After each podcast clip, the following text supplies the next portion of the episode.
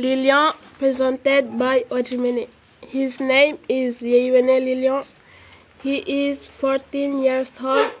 He is student in Tadine Junior High School. He was born on the 2nd of August uh, 2008.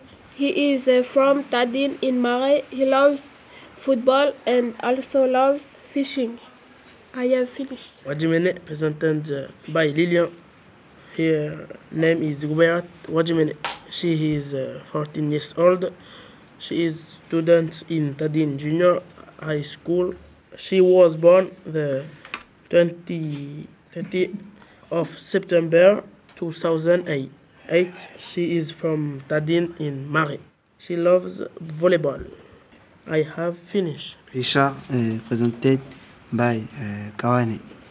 His name is uh, Richard Wayemen. Uh, he is uh, 14 years old. He is a student studying college. He was born on the 16th of uh, August 2008. He is uh, from Abao in uh, Mari. He is uh, single. He likes football and uh, and also volleyball. Kawane presented by Risha. His name is uh, Kawane Wasa Kawane. He is uh, 14 years old. He is uh, a student uh, in Tadine Junior uh, High School.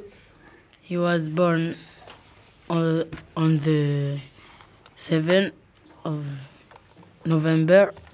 He is uh, from Padau, Padawa in Mare. He is uh, single. He loves uh, football. He also loves uh, volley. I, I have finished. Ismaël, presented by Jacob. His name is Ismaël. He is uh, 14 years old. He is a student in Tadine Junior High School.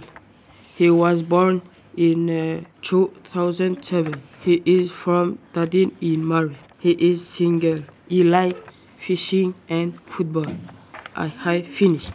Jacob presented by Ismaël. His name is uh, Jacob. He is uh, 14 years, years old. He is a student in Tadine College.